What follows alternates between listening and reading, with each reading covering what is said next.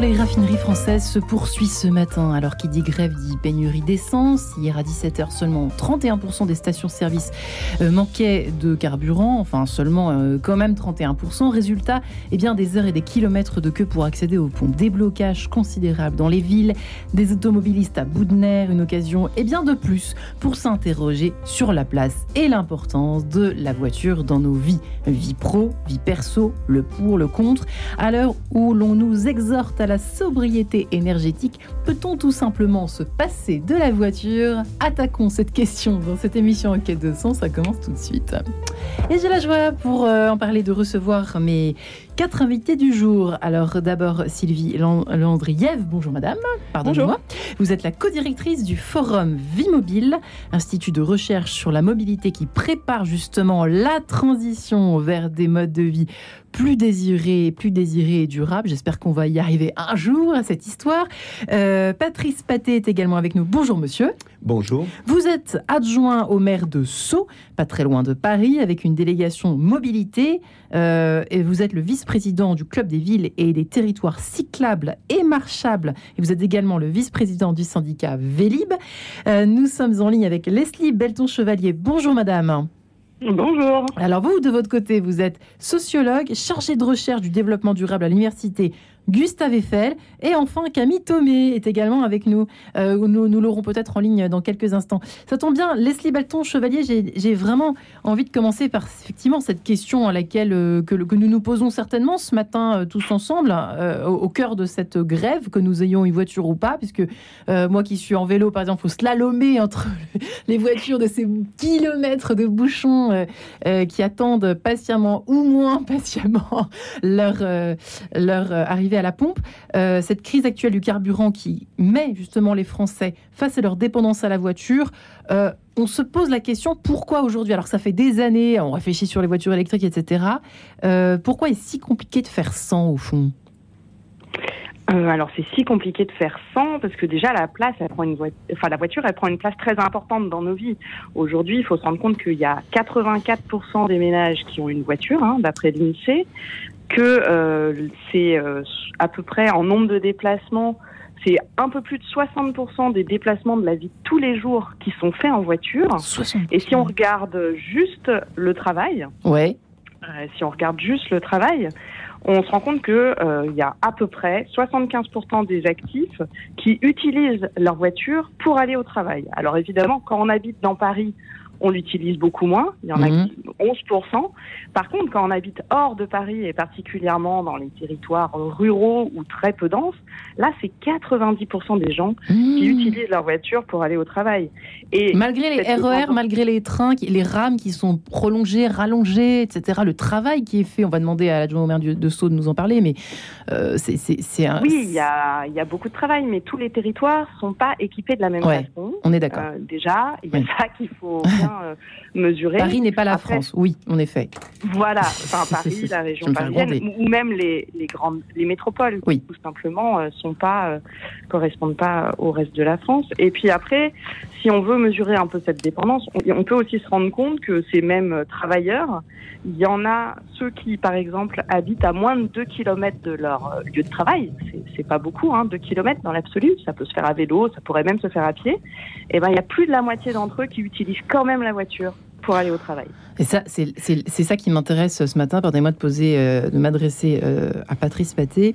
Euh, on se demande la, place, enfin, le, où est le curseur entre le besoin impérieux de se servir de sa voiture et puis l'espèce de, petite habitude, de petite sensation. On, en parlera avec vous, Leslie, certainement tout à l'heure. Mais selon vous, quelle est la place de la voiture, euh, quel est le, le, seuil de, de, degré d'importance, du côté vital au fond de se déplacer en voiture? Est-ce qu'il est, si, selon vous, si important que cela aujourd'hui?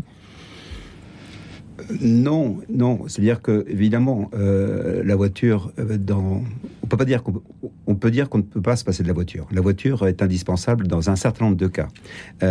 et pour le coup, il y a deux solutions. Soit on offre aux à la population des voitures en partage, euh, soit on en est propriétaire. Et dès lors que vous en êtes propriétaire, parce qu'en fait la formule donc de la voiture partagée est assez peu développée. Ouais, ça ne marche pas. Ça, ne, marche pas. Euh, et donc pour le coup, euh, et puis par ailleurs, on encourage quand même, là, je dirais, la population, nos citoyens à acquérir une voiture. On voit même aujourd'hui, je dirais, tous les efforts qui sont déployés pour encourager les gens à passer à la voiture électrique pour moi un non-sens. Ouais, hein, euh, parce qu'en en fait, ça reste une voiture. Hein, et, euh, et, puis il y a de l'énergie utilisée pour et cette de l'énergie voiture. pour effectivement euh, utiliser pour fabriquer, fabriquer cette voiture. voiture. Et puis surtout, ce sont des voitures qui encombrent l'espace public. Enfin, je dirais en qualité, je dirais, enfin, j'ai une sensibilité donc d'urbaniste. Hmm. Et, et, ce qui m'a amené donc à, à, travailler aux côtés du maire de Sceaux donc depuis maintenant un peu plus de 12 ans, 14 ans, c'est précisément, je dirais essayer de trouver des solutions pour mieux gérer l'espace public, parce que l'espace public, ce ne doit pas être donc un, un, vaste parking de voiture, à voiture. Donc, dès lors que effectivement les gens sont propriétaires d'une voiture, ben, ils ne pensent qu'à l'utiliser. Ils ont la voiture, il faut l'utiliser. Ouais. Ce qui est un non-sens. Voilà. Parce qu'il y a des alternatives. Et en l'occurrence, euh, ce qu'on constate, euh, c'est que la plupart des déplacements se font sur des courtes distances. Euh... Ça, c'est quand même hallucinant. Hein. Pourtant, oui. on, nous, on, nous, exhorte. Euh mais ça, ça peut-être que c'est nouveau. On nous exhorte depuis peu de temps, au fond, à, à penser plus au bus, à, au pied, à, pied, à la marche à pied, au vélo, quand on peut faire du vélo, parce que tout le monde ne peut pas en faire, évidemment. Mais euh, bah, je m'adresse peut-être euh, à vous. Qu'en pensez-vous, euh, Sylvie Landrière, de ce côté-là, pour répondre à cette première élément de question, en tout cas? Bah, Moi, ce que je dirais, c'est que si s'il y a 85% des Français qui possèdent une voiture, c'est qu'il y a deux raisons principales. Ouais. D'une part, c'est quand même que c'est pratique.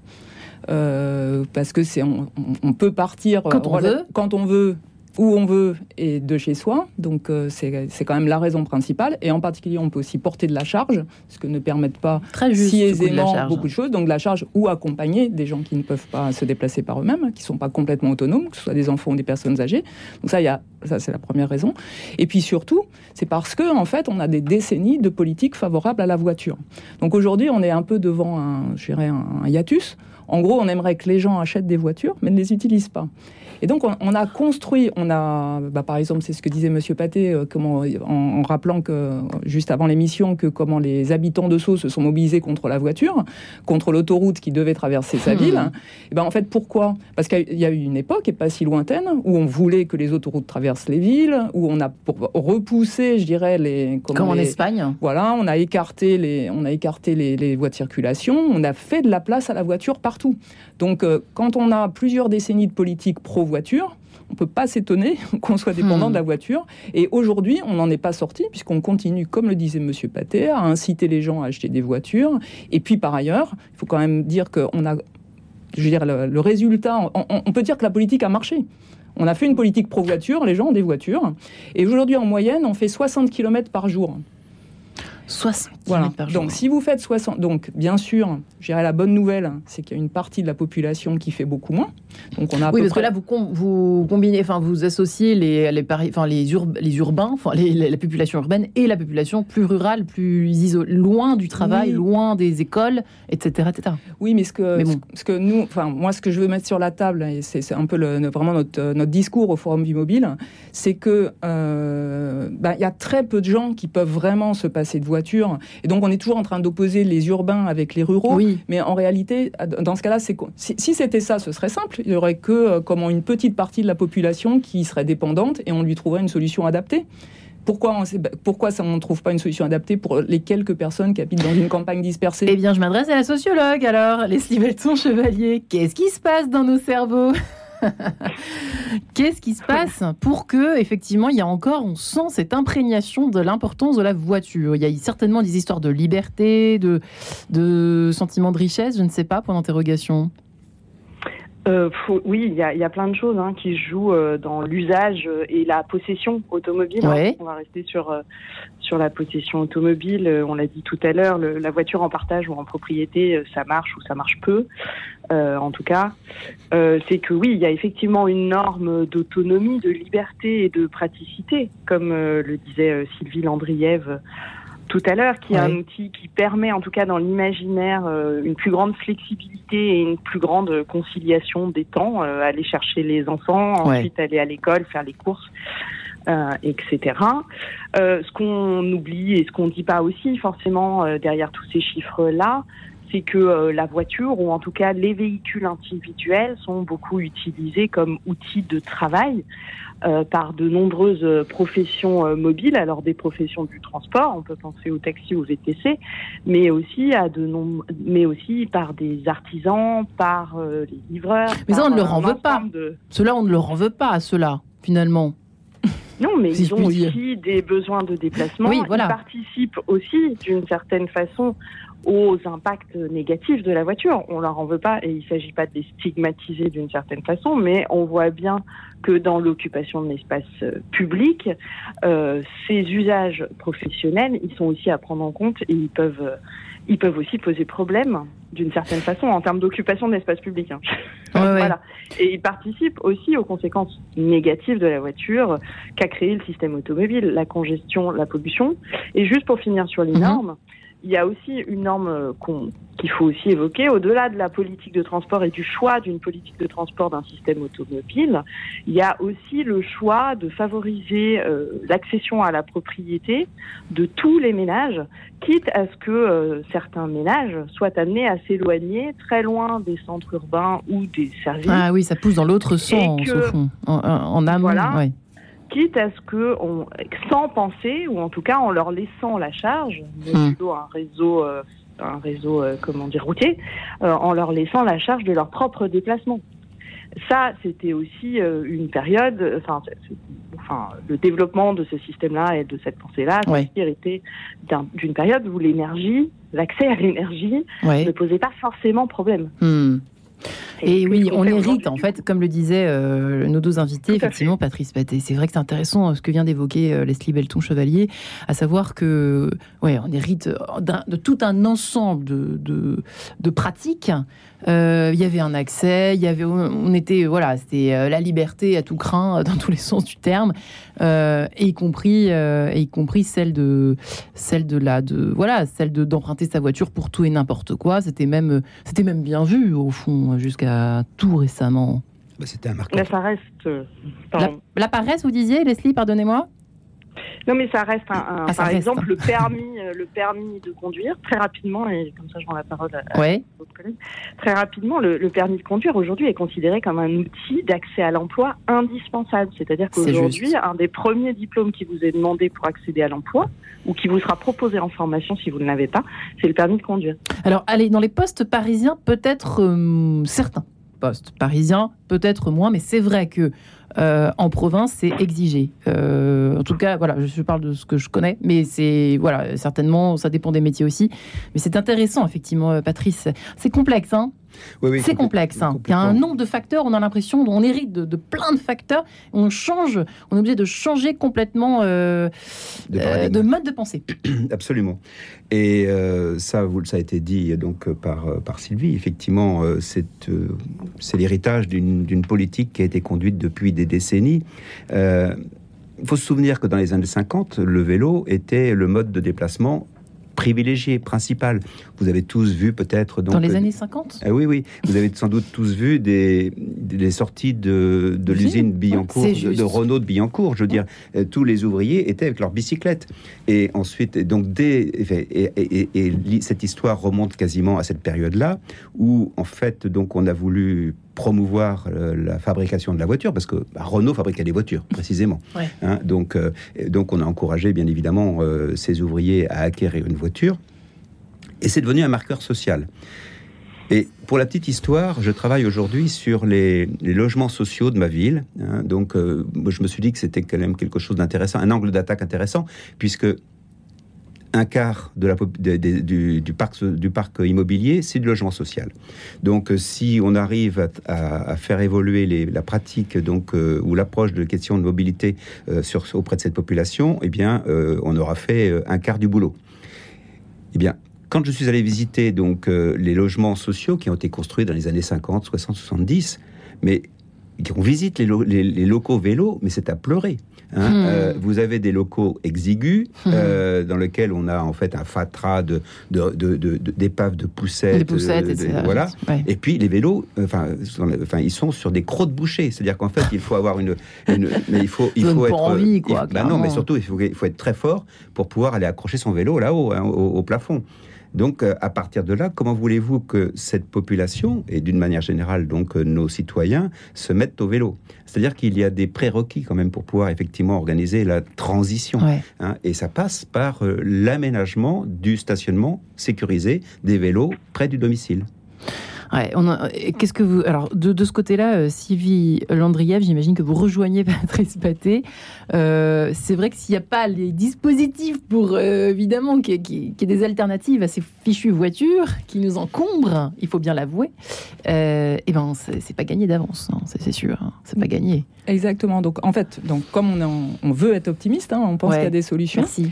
Mais par contre, effectivement, on ne pense pas que ce soit en, en fustigeant soit les habitants de certains territoires, parce que quand on dit Paris et la province, bah dans ce cas-là, ça veut dire que c'est 66 millions de, 66 sur les 68 millions d'habitants qui peuvent pas se passer de voiture. Donc euh, bon, ça devient. C'est un peu léger comme argument. Et puis par ailleurs, si vous habitez à Paris et que vous travaillez à Vélizy, ouais bon, même en transport collectif, dans un endroit très densément services, c'est pas si simple. C'est pas simple. Voilà. On est d'accord. C'est juste pour dire qu'il y a comment et par exemple les habitants des logements sociaux de Sceaux, hmm. s'ils vont travailler au Bourget ou s'ils vont travailler euh, chez Amazon dans les entrepôts, c'est pareil. Même en étant dans une euh, comment, en première couronne parisienne, il y a plein de déplacements qui n'est pas si aisé de faire sans bah voiture. Donc qu'est-ce qu'on propose alors? Donc en fait, si on veut vraiment se passer de voiture, oui. Euh, ben, ça veut dire qu'il faut penser à un système alternatif. De alors, un système alternatif de déplacement. Donc, ce que ça veut dire, c'est que par exemple, les routes, on a de la chance en France, les routes, elles sont extrêmement nombreuses. Donc elles sont extrêmement denses. On a un réseau de, euh, routier deux fois plus dense que euh, celui des Allemands, celui des Anglais, euh, cinq fois plus dense que celui des Espagnols. Donc nous, ce qu'on préconise, c'est de socialiser la route. Donc d'une certaine façon, la ville de Sceaux le fait déjà un peu, alors à l'échelle de la ville. Socialiser, c'est-à-dire? Eh ben, C'est-à-dire, elle donne, entre guillemets, la route au vélo. Elle fait pas des pistes cyclables, elle se dit pas, tiens, il va falloir que je crée encore des nouvelles infrastructures. Elle dit non, en fait, la route, elle est aussi au vélo. Et donc nous, ce qu'on dit, c'est qu'il faut dédier une partie des routes existantes, on les a déjà, euh, à des transports alternatifs, cadencés. Donc pour les, petites distances, puisqu'en fait on a à peu près 30% de la population qui arrive à faire des déplacements, euh, comment, à vivre au quotidien à moins de 9 km. Donc une bonne partie peut faire ses déplacements à pied. Là, on est d'accord, parce que quand on est à 20, km ou 30, c'est quand même compliqué. L'hiver, avec la pluie, la neige, la grêle. Donc là, sans, sans transport collectif cadencé, et euh, tout horaire, il n'y a aucun espoir que l'on se passe de voiture. Donc il faut effectivement des transports collectifs euh, qui soient réfléchis, repensés, etc. Et surtout en plus grand nombre. On se retrouve juste après cette page en couleur. Peut-on se passer de la voiture? Haha, à tout de suite.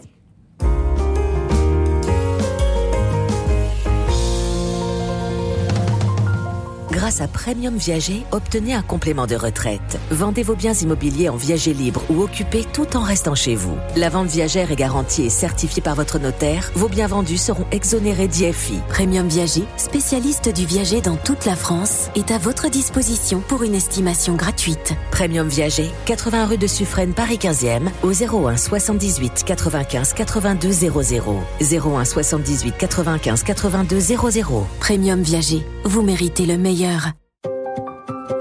Le courrier de Monseigneur Stanislas Lalanne. Chaque semaine, Monseigneur Stanislas Lalanne, interrogé par Bruno Courtois, reprend un questionnement, un thème, une évidence qu'il a trouvé dans l'une des centaines de lettres qu'il reçoit chaque année. Qu'ils viennent de catéchumènes ou de néophytes, ces témoignages de foi sont précieux pour chacun d'entre nous. Pour les écouter, le courrier de Monseigneur Stanislas Lalanne, c'est en podcast sur radionotre-dame.com et chaque dimanche, juste avant le chapelet. Regarde maman, tu vois sur mon profil Ouais. Tu cliques sur mes albums photos. Hmm. Voilà. Là, c'est le baptême de Zoé dimanche. Oh. Et ça, c'est papa et toi sous la neige en sortant de la messe de Noël. et ça, c'est notre mariage avec JB. Oh, tu te souviens oh, oui. C'est toi qui avais pris la photo. Et ça, c'est quoi?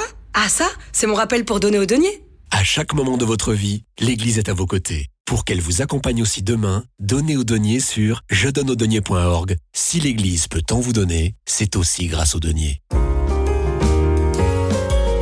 quête de sens, Marie-Ange de Montesquieu.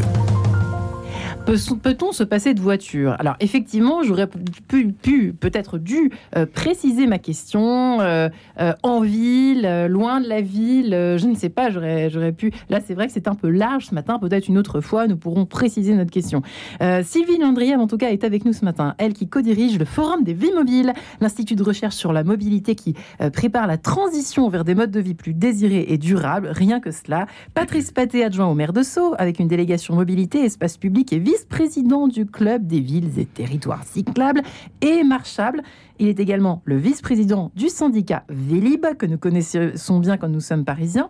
Leslie Belton, chevalier, enfin, est avec nous en ligne, sociologue est et chargée de recherche du développement durable à l'université euh, Gustave Eiffel. Juste pour revenir, euh, Patrice, euh, euh, Pâté, sur, euh, vous évoquiez juste à l'instant, ça va peut-être plaire à notre ami Leslie Belton Chevalier, euh, cette espèce de petit univers carcéral, ça m'intriguait. Vous pourriez nous, nous expliquer votre vision des choses concernant. Non, parce que je vous disais que c'était hallucinant de voir ces automobilistes depuis quelques jours passer, mais moi je les, on les observe à pied en poussette avec ma fille, vous voyez, on a que ça à faire qu'à regarder voilà, les, ces gens, alors qui s'énervent ou pas. Moi, ça me sidère que certains restent des heures comme ça. On est, on est allé faire un tour, on est revenu c'était toujours au même point. C'était sidérant.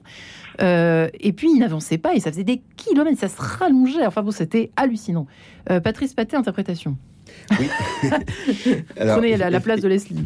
effectivement, donc euh, on, dit voiture, on, on, parlait précédemment de l'imaginaire, oui. que et, et, tous les publicitaires donc travaillent sur cet imaginaire et en l'occurrence même, je dirais, on voit aujourd'hui donc avec la, les publicités autour du, du véhicule électrique, on veut faire rêver en disant en plus c'est la solution. C'est libre et vert. Voilà, voilà, exactement.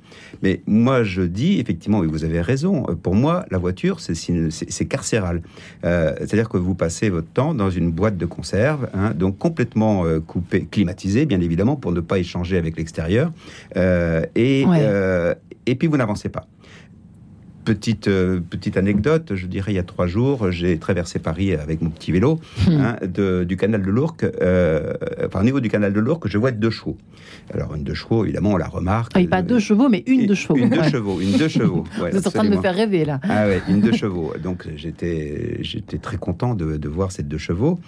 Eh bien, figurez-vous que euh, cette deux chevaux, je l'ai retrouvée euh, place des Ternes. C'est-à-dire que je venais de traverser Paris et elle n'était pas allée plus vite que moi. Alors, c'était pas parce que c'est une deux chevaux, c'est parce qu'en fait, c'était le, c'était juste donc là, c'était le, le, marqueur qui m'a permis de suivre. donc, euh, quoi. Voilà, c'était le mm. marqueur qui m'a permis de suivre donc la vitesse à laquelle les, les automobilistes traversaient Paris. C'est-à-dire qu'en fait, ils ont traversé Paris à la même vitesse que moi. Hein. et moi, j'étais à vélo. Et ce matin, je dirais, et ça, c'est pour le coup, c'est le petit plaisir du cycliste, en arrivant au studio, eh bien, venant de Sceaux, en venant de Absolument. 7, km, 35 minutes donc de vélo euh, euh, dans, en plein air. Ouais. Euh, eh bien, j'ai chopé au passage dans Cru du Maine, j'ai chopé des odeurs de, de, croissant. Et ça, ça m'a mis en forme pour, les, pour, votre émission. Écoutez, c'est pour ça que vous avez l'air en pleine forme, effectivement. Leslie Belton, Chevalier, c'est quand même. C'est vrai que c'est intéressant parce que quand on pousse un peu euh, le, la, la, la, version, enfin, euh, l'imaginaire, comme l'évoquait Patrice, euh, on arrive à des conclusions qui, qui racontent aussi un, pan de notre société qu'on aime bien raconter et décrire et décrypter dans cette émission en quête de sens. cette espèce, c'est vrai que voilà, on est bien peinard dans sa petite boîte de conserve, même si on n'avance pas, il y, a quand même euh, quelque chose aussi qui est difficile à, dont il est difficile de se détacher. Point d'interrogation, non? Oui, alors effectivement. Euh, tout à fait. Euh, au-delà de cet univers, enfin de cette image carcérale de, la cellule et, de la boîte, j'y reviendrai. Quand on va interroger les, gens, quand on leur demande de nous raconter leurs déplacements et à quoi ils associent la voiture, ce que je fais moi dans le cadre de mon travail, euh, il y a beaucoup l'imaginaire de la voiture comme un chez-soi, comme euh, un extension, une extension finalement du domicile, un lieu où on se sent bien, où on peut mettre la musique qu'on veut, où on n'est pas euh, embêté par les odeurs hum. ou le bruit des gens avec qui on voyage, d'une certaine façon, en tout cas, c'est la façon de le raconter. C'est particulièrement vrai pour des gens qui sont amenés à se déplacer tous les jours dans le cadre de leur travail avec une voiture. Je pensais particulièrement à une aide à domicile qui euh, disait bah, la voiture, euh, pour moi, c'est aussi l'endroit où je fais ma pause, c'est l'endroit où je mange entre deux interventions. Pareil pour un VRP qui m'expliquait une fois que bah, sa voiture, c'était aussi son bureau, c'était là où il passait des appels, c'est là où voilà. Donc il y a une espèce de confort et de forme d'aménagement que permet la voiture, qui est aussi contrebalancée à l'inverse hein, par Mhm. toute la pénibilité euh, associée au déplacement automobile, euh, à ce, pour revenir à la fameuse image carcérale euh, qu'employait euh, Patrice Paté tout à l'heure, c'est-à-dire que pour m'être beaucoup intéressée à des gens qui renoncent à posséder une voiture, euh, il y a aussi cette forme de pénibilité. Euh, On a une image enchantée de la voiture quand on passe le permis, euh, qui va voiture qui va nous permettre de partir en vacances, d'être autonome, d'être libre, qui en fait euh, se heurte à la pénibilité des déplacements du quotidien, de la congestion, et effectivement de se retrouver enfermé euh, dans cette voiture, de se retrouver euh, en même temps assez immobile et qui amène des gens à, à renoncer à utiliser la voiture régulièrement ou en tout cas à se mettre à utiliser d'autres modes de déplacement comme le vélo ou, même la marche. Mais oui, en fait, là, je m'adresse à vous, Sylvie Landrier, vous qui, réfléchissez euh, aux alternatives. Pour le coup, il y a de la pénibilité de toute façon un peu partout. C'est-à-dire que le vélo, bah, il euh, a kiffé le Patrice, si je puis dire, parce qu'il avait effectivement, euh, il faisait beau, il faisait bon, il faisait frais, etc. Mais quand il pleut, quand il fait froid, quand il fait surtout quand il pleut, euh, quand il euh, neige et quand il, euh, y a du verglas, là, on associe des facteurs qui sont pas simples. Donc, effectivement, le côté alternatif, vous y réfléchissez évidemment vous de votre côté, et c'est pour ça que il faut qu'il y ait une alternative aussi pour ces, pour pallier à, à cette pénibilité, parce que le vélo, enfin, c'est quand même aussi fragile. Donc, les transports collectifs, là, pour le coup, c'est essentiel. hein. Ben, Moi, par exemple, je, vais, je vais peut-être rebondir sur ce Oui. que vous disiez, euh, comme en disant, bah, bon, moi, je viens euh, en vélo, et puis euh, je, ou, ou avec euh, la poussette où je mets, je mets mon enfant. Vous êtes en ville et vous pouvez venir travailler de cette façon-là. Quand, quand l'enfant, il aura 6-7 ans, est-ce que vous le laisserez faire du vélo dans Paris intramuros Hmm. Quand il aura Certainement pas. 12 ans, quand il aura 12 ans, est-ce que vous aurez envie qu'il fasse du vélo dans Paris intramuros Hmm. Et donc en fait le problème, c'est que la voiture, elle colonise l'espace public. C'est-à-dire que non seulement en fait, euh, ben, elle répond aux besoins de déplacement en voiture d'une partie des gens qui ne peuvent pas faire autrement, mais en plus elle empêche une autre partie de la population de se déplacer euh, autrement qu'en voiture. Euh, J'ai un exemple en fait, euh, je suis intervenue dans le Trégor et comment y a des parents d'élèves en fait essayaient de se mobiliser hein, pour obtenir un ralentissement sur une voirie départementale pour que les, les ados, donc pas des petits, hein, les ados puissent traverser en toute sécurité la voie départementale pour prendre le bus. Et la direction de l'équipement leur a recommandé d'accompagner leurs enfants à l'arrêt de bus en voiture. Donc c'est pour dire que euh, c'est pas simple euh, donc moi j'essaye de donc oui il y a une partie de la population qui font sans doute fait des petits déplacements pour aller faire euh, comment à pied ou en vélo. D'accord. Mais le problème en fait de parler de nombre de déplacements c'est qu'on parle pas des kilomètres à parcourir. Et comme en fait pendant des décennies on a fait une politique pro voiture ben, en réalité il y a beaucoup de kilomètres qui sont parcourus au quotidien. Donc très peu de gens peuvent en réalité se passer de voiture au quotidien.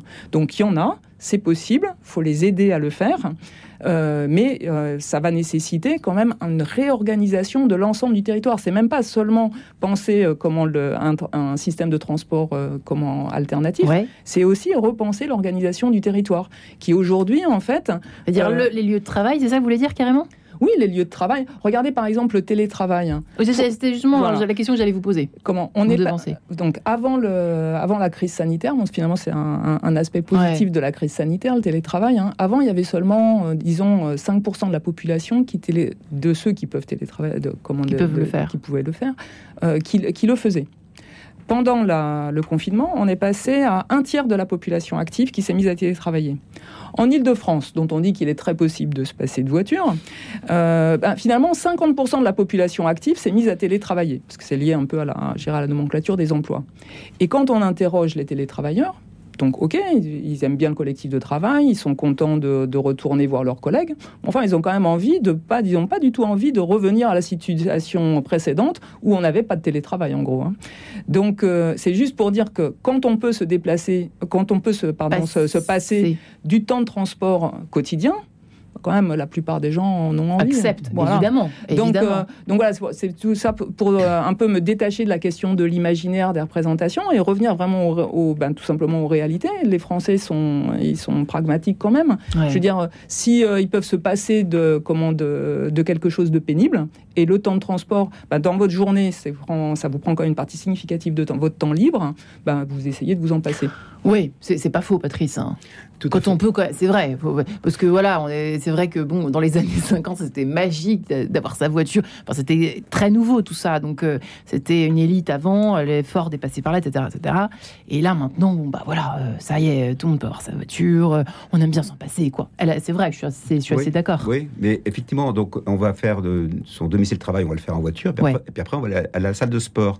Alors que moi, ce matin, j'ai fait une demi-heure de sport en pédalant euh, pour venir ici. Et je voulais revenir sur euh, effectivement euh, donc. euh, C'est juste ce que vous dites d'ailleurs. Tiens, ça, on peut le, bah le oui, prendre comme un. Oui, oui. Enfin, quand on peut, hein. Voilà. Et, et- et donc, je pense que quelque part, effectivement, bah, bien évidemment, donc il faut se réorganiser, il faut tout redéfinir. Moi, je prendre un exemple. Je vais assez fréquemment en Bretagne.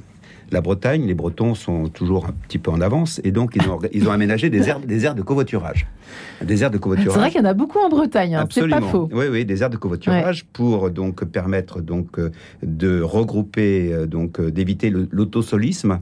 Ouais. Puisque les déplacements sont, sont longs, hein, donc dans ces, ces régions de bocage, effectivement, donc à la différence du- de- des zones urbaines, il faut se déplacer, les déplacements sont, sont, sont- les- les- le lieu de travail est souvent éloigné du domicile, Ouais. donc il faut prendre sa voiture. Donc Mm. ils ont organisé des aires de covoiturage.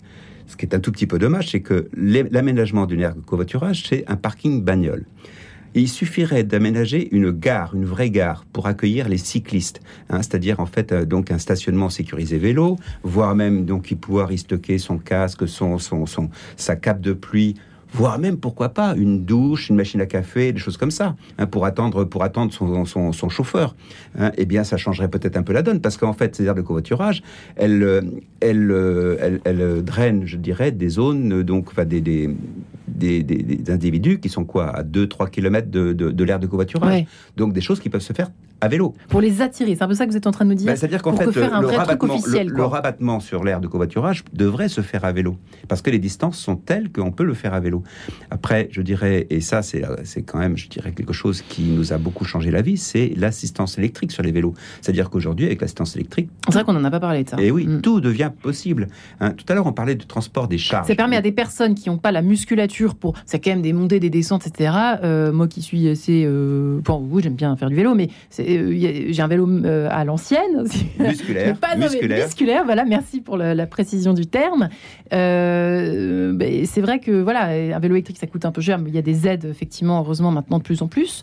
Mais euh, ça, ça, ça- alors, je voudrais savoir le pourcentage effectivement de personnes que ça a attiré en plus depuis le confinement, parce que c'est, je crois que là, qu'il y a eu des aides colossales. euh, Ah oui, oui, qui ont été adressés. Tout à fait. Ça, c'est c'est une bonne chose. C'est-à-dire qu'aujourd'hui, alors le vélo à assistance électrique coûte cher. Ça coûte cher. Tenté de dire même que les aides ont dû aussi euh, donc euh, aider, enfin, ont dû euh, poussées. f- faire monter les étiquettes. Mm. Mais bon, c'est comme ça. Euh, et, et donc le, ce marché a explosé. hein. Je crois que c'est du- c'est une croissance à deux chiffres. Euh, bon. Après, il y a tout toute la question donc euh, du, du stationnement sécurisé, parce Oui. que donc effectivement, donc quand on a investi dans, parce qu'un vélo c'est fragile, vous l'avez dit très justement, c'est fragile sur la route, mais c'est aussi quelque chose qui euh, que les gens aujourd'hui euh, volent malheureusement. Là aussi, le vol des vrai. vélos à sens électrique, donc c'est une croissance également à deux chiffres. Et ça, donne c'est- pas envie. Hein. Eh ben envie oui, eh ben oui, ça c'est sûr, ça voilà. c'est sûr. Parce que quand vous sortez de votre travail ou que vous sortez de votre domicile et que le vélo n'est plus là, bah c'est vous êtes un petit peu en panne.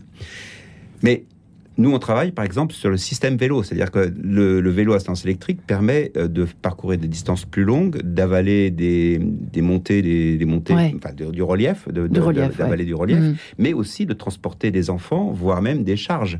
Et donc, euh, comme je disais, donc nous, nous travaillons, travaillons sur le système vélo, c'est-à-dire que nous avons mis en place depuis trois ans donc une aide à l'acquisition des accessoires vélo, Hein, c'est-à-dire les, bien sûr les paniers pour transporter les enfants, voire les carrioles, voire les, euh, les, les vêtements de pluie, parce que vous parliez de la pluie. Ouais. En fait, quand on regarde les pays très cyclistes, comme Oui. les Pays-Bas, je dirais. Il pleut et- tout le temps là-bas, c'est vrai. Il pleut, Mm. enfin, je dirais. Très souvent. ça, ça n'a- ça ne, ça n'arrête pas les cyclistes pour autant. Mm. hein. Euh, moi, dans mon sac vélo, j'ai une cape de pluie, j'ai des, j'ai un, j'ai un- un pantalon donc euh, de pluie, j'ai tout ce qu'il me faut pour pouvoir donc traverser, enfin poursuivre donc mon. Leslie. Belton Chevalier, ça vous inspire quoi tout ça? Est-ce que c'est vrai, c'est pas vrai selon vous dans la tête des Français? Est-ce qu'il suffirait d'une question de mentalité? Parce qu'on sait que les Pays-Bas ne sont pas des Français, donc vous voyez ce que je veux dire euh, de ce côté-là.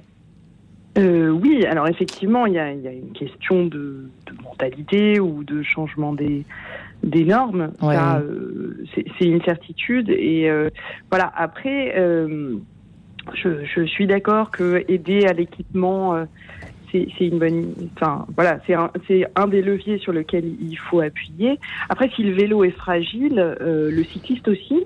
Ouais. Et euh, il y, a, y a quand même euh, aussi, euh, pour revenir à ce qu'on disait tout à l'heure euh, sur euh, la place des enfants en ville, ce que. Sylvie Landrieff disait tout à l'heure, c'est aussi que euh, le, système automobile qui se reproduit euh, d'une certaine façon lui-même, c'est-à-dire que c'est souvent l'automobile qui est cause de dangerosité. hein.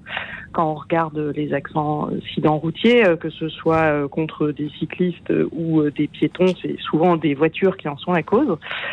Euh, voilà, donc il y a aussi euh, ce, travail-là à faire en fait de, de mise en sécurité et de repenser euh, le partage de la voirie euh, pour mettre peut-être plus en sécurité euh, les cyclistes ou les piétons, qu'ils aient là en tout cas plus l'impression d'y être euh, et Mm. donc qu'ils soient plus enclins à euh, se déplacer de cette manière-là. En tout cas, pour, pour, vous m'y faites penser à, l'instant, Leslie, Leslie Belton Chevalier, euh, la cohabitation pour l'instant est épouvantable à Paris.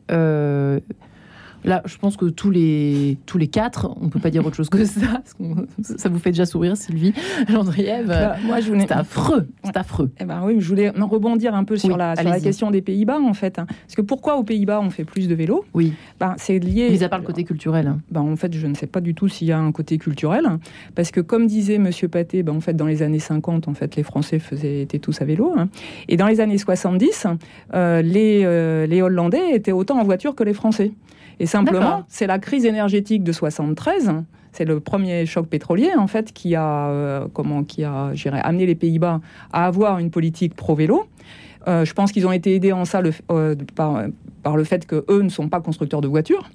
Et donc tout simplement, en fait, voilà pourquoi ce, comment le, le vélo, et, le système vélo et donc toute l'organisation qui va avec et tout le système de voirie pro vélo, euh, comment euh, permet effectivement aux, fabuleux, Holland- aux- aux Hollandais de de, Ouais. de rouler de rouler euh, comme de cette façon. Voilà. Donc c'est juste pour dire que il y a bon, je sais pas du tout quelle est la part du facteur culturel, mais c'est souvent, enfin, On l'imagine souvent. Voilà, mais- motiver la- mobiliser la culture, c'est souvent une façon plat. de pas répondre, voilà, de pas répondre.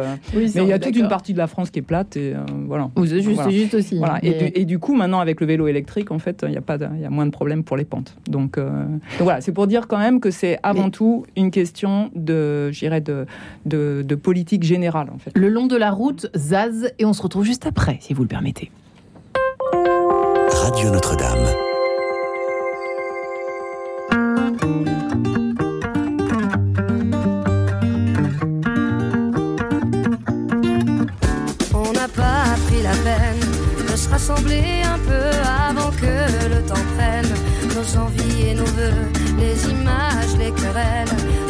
Du passé rancunier ont forgé nos armures, nos cœurs se sont scellés.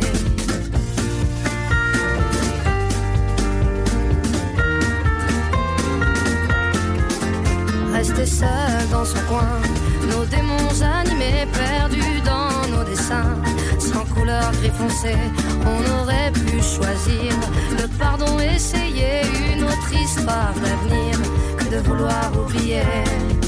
Prenons-nous la main le long de la route, choisissant nos destins, sans plus aucun doute.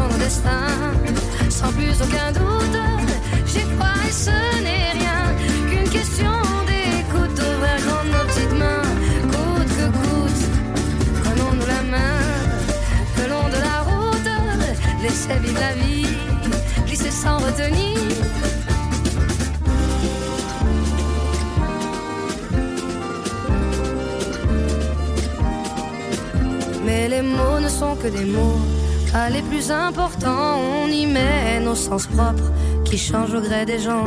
C'est con, c'est qu'on peut être con à se cacher de soi-même.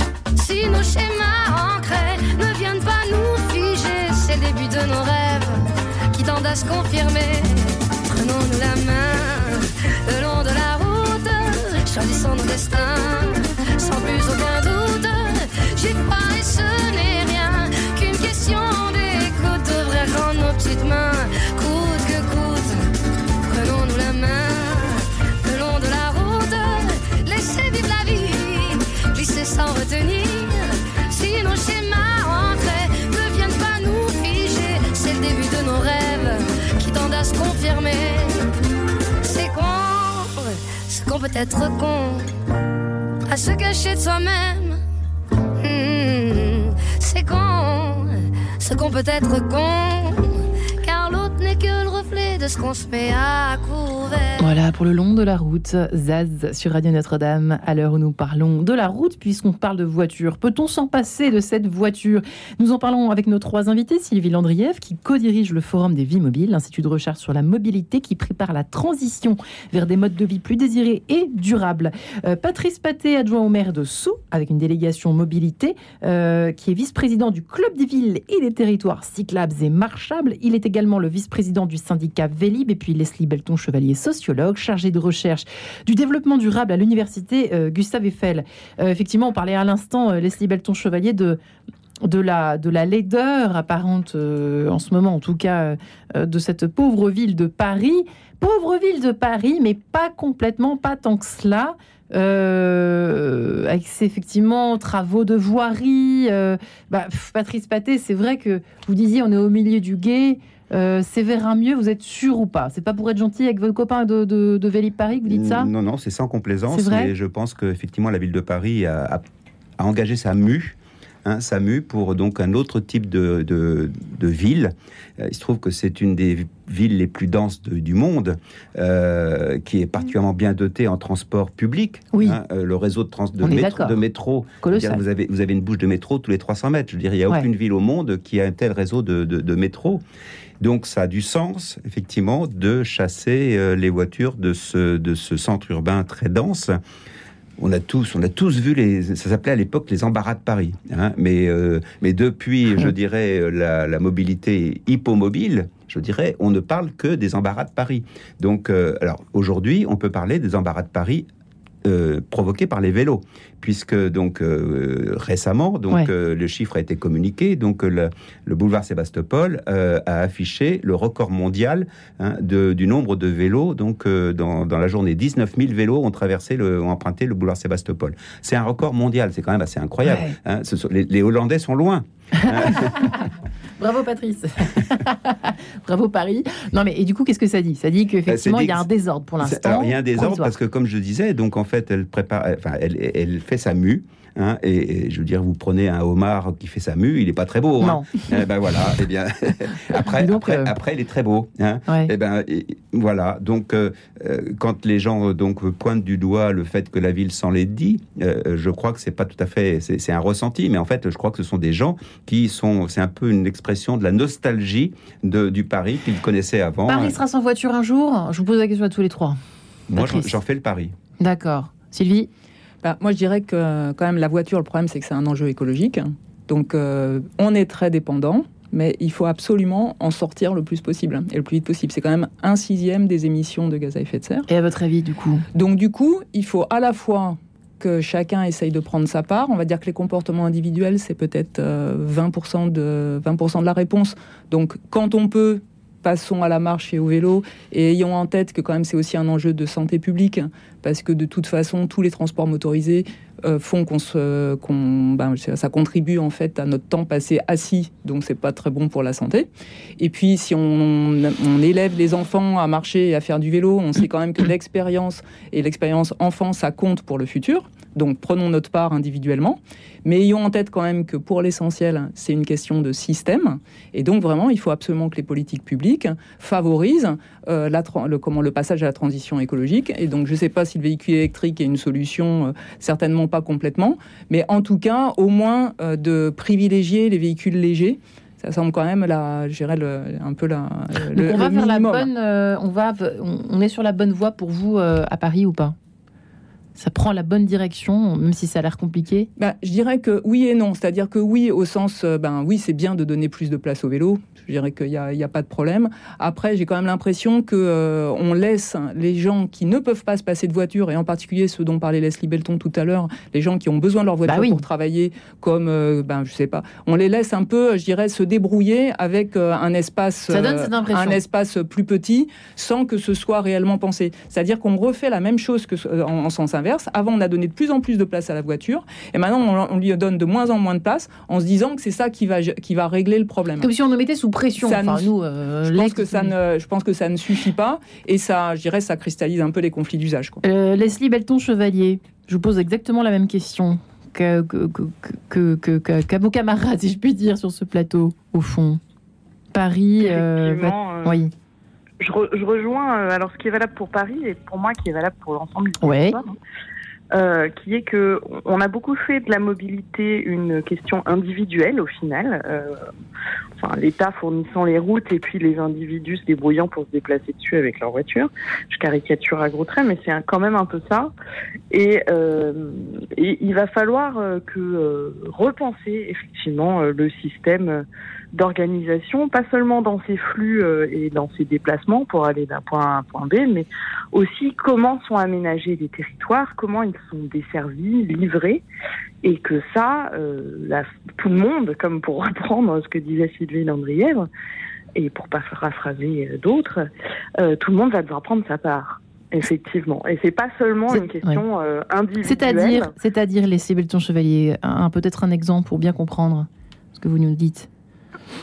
Euh, bah, effectivement, euh, quand on, incite à accéder à la propriété et que ça amène des gens à habiter de plus en plus loin ou dans des territoires euh, mal desservis, que ce soit en transport collectif ou mal équipés, en infrastructures cyclables, mais aussi en commerce ou en services de proximité qui leur permettraient d'accéder sans forcément faire des kilomètres et des kilomètres à, euh, à des sources d'approvisionnement ou à des services. Euh, il y a aussi ça qui est à penser, sans se, sans se reposer nécessairement sur le numérique pour ça, par exemple, parce que ça c'est aussi, enfin voilà, la solution technologique. Ça règle pas tout. Ne, ne résout pas tout. On parlait tout à l'heure du télétravail. J'insiste là-dessus. Le télétravail, effectivement, les gens vont peut-être moins aller sur leur lieu de mmh. travail et peut-être y aller euh, voilà. Alors, mais sauf qu'aujourd'hui, on ne sait pas encore s'ils vont moins y aller en transport public ou s'ils vont plus y aller en voiture. Parce que finalement, si vous y allez plus que trois jours par semaine sur votre lieu de bah, travail, peut-être pourquoi pas prendre la voiture finalement. Mm. D'autant plus que ce sera peut-être plus facile de vous garer puisque vos collègues étant également en télétravail, les places de stationnement sont peut-être moins saturées. Enfin voilà, il y a plein de questions qui se posent et euh, effectivement, méfions-nous du biais technologique. Euh, que ce soit du véhicule électrique, que ce soit du numérique. Et pensons aussi euh, à l'organisation de nos territoires, que ce soit en ville, Paris ou, ou ailleurs. C'est-à-dire, il y aura des mues nécessaires, mais qui seront peut-être douloureuses. mais euh, voilà, pensons plus largement que le le seul déplacement, mais ce que permet le déplacement. En fait, Patrice Paté, euh, Sylvie Landriev et, Leslie Belton-Chevalier, si j'ai bien compris, et ça va assez loin finalement notre, notre sujet du jour, c'est-à-dire que on va devoir repenser, c'est-à-dire quand on va concrètement euh, vouloir changer de vie, devoir changer de travail, etc., on va d'abord se dire, alors il faut penser en tout cas à cela, c'est-à-dire euh, trouver un logement qui soit pas loin du travail. Vous voyez ce que je veux dire? Il faut repenser notre façon de nous organiser dans notre vie. Euh, Patrice, par exemple, ça, le choix du logement par rapport au travail, par rapport aux écoles, par rapport aux supermarchés, par rapport aux infrastructures, par rapport à tout ça, le- tout ce qui nous Mm. Oui, le, Ça, notre quotidien. le- le choix du logement est très contraint, hein, puisqu'en fait, euh, donc on voit, enfin, le, le- problème, c'est son prix, euh, surtout Ah oui. euh, que ce soit le, en location ou à l'acquisition, Euh, parce que parce que le centre-ville, bah, c'est là où on veut être, et Oui. donc la, la place est chère, hein, donc la rareté fait la cherté. Je serais, tenté, je serais tenté de dire que sur cette question euh, fondamentale, donc on ne peut pas imposer. hein, on peut pas imposer des, des- des choix parce que en fait, il faut que les, la population, nos concitoyens, découvrent par eux-mêmes la meilleure organisation qui, euh, qui leur correspond. Mais en revanche, on peut infléchir les comportements. Et je voulais euh, revenir sur une réforme qui, qui peut paraître un petit peu à côté du sujet, mais pas vraiment. La réforme du stationnement. Euh, en 2018, donc en fait, on a remplacé l'amende pour non paiement du stationnement, qui était un forfaitairement à 17 euros, par le forfait de poste stationnement, qui a donné ça, c'est quelque chose qui était revendiqué par les élus depuis très longtemps. Euh, ce qui donne le moyen, un autre moyen, un autre levier, je dirais, aux élus pour euh, donc euh, accompagner leur politique de gestion de, leur ville. Et en l'occurrence, donc à Paris, comme à Sceaux, dans beaucoup de villes, je dirais dans, les grands cœurs urbains, eh bien, le non-paiement du stationnement, donc la sanction pour non-paiement du stationnement, elle est passée à 50, euh, voire 70 euros. Là, ça commence à piquer un peu. Ouais. Hein, et pour le coup, euh, ça amène les, les usagers de la ville, donc euh, les praticiens de l'autosolisme, bah, à se réinterroger. C'est-à-dire que, euh, certes, ça c'est pour le coup, par rapport à ce que disait Sylvie, eh bien, on a maintenant on trouve des places pour stationner. C'est-à-dire que l'infirmière, elle peut trouver une place pour stationner. Les gens qui ont absolument besoin de la voiture peuvent la poser quelque part la voiture. Parce qu'il ne faut pas oublier que la voiture, elle passe 95% de son temps de vie en stationnement. Hein, ça, il ne faut pas l'oublier. Euh, quand je disais que nos, nos villes sont encombrées de, de ces carcasses métalliques, c'est bien, Ouais. bien ça le sujet. Donc, avec ce prix du alors le prix du stationnement n'est pas forcément euh, euh, prohibitif. hein. Mm. Je veux dire, chez nous, c'est euh, c'est 30 centimes le quart d'heure, c'est rien. Mais les gens réchignent à payer cela. Ils jouent encore un peu au chat et la souris. Et pour le coup, mais c'est mais c'est donc pour le coup là la sanction elle est la sanction elle est forte. Et ça peut paraître paradoxal. Les gens ont un budget voiture important, plusieurs milliers d'euros par an. Mais Ouais. ils ne sont pas prêts à payer 30 centimes pour stationner leur voiture pendant un quart d'heure dans la rue. Et, et donc, euh, c'est- un moyen, je dirais, très soft qui, je pense, quelque part, euh, génère donc euh, une évolution des comportements. Hmm.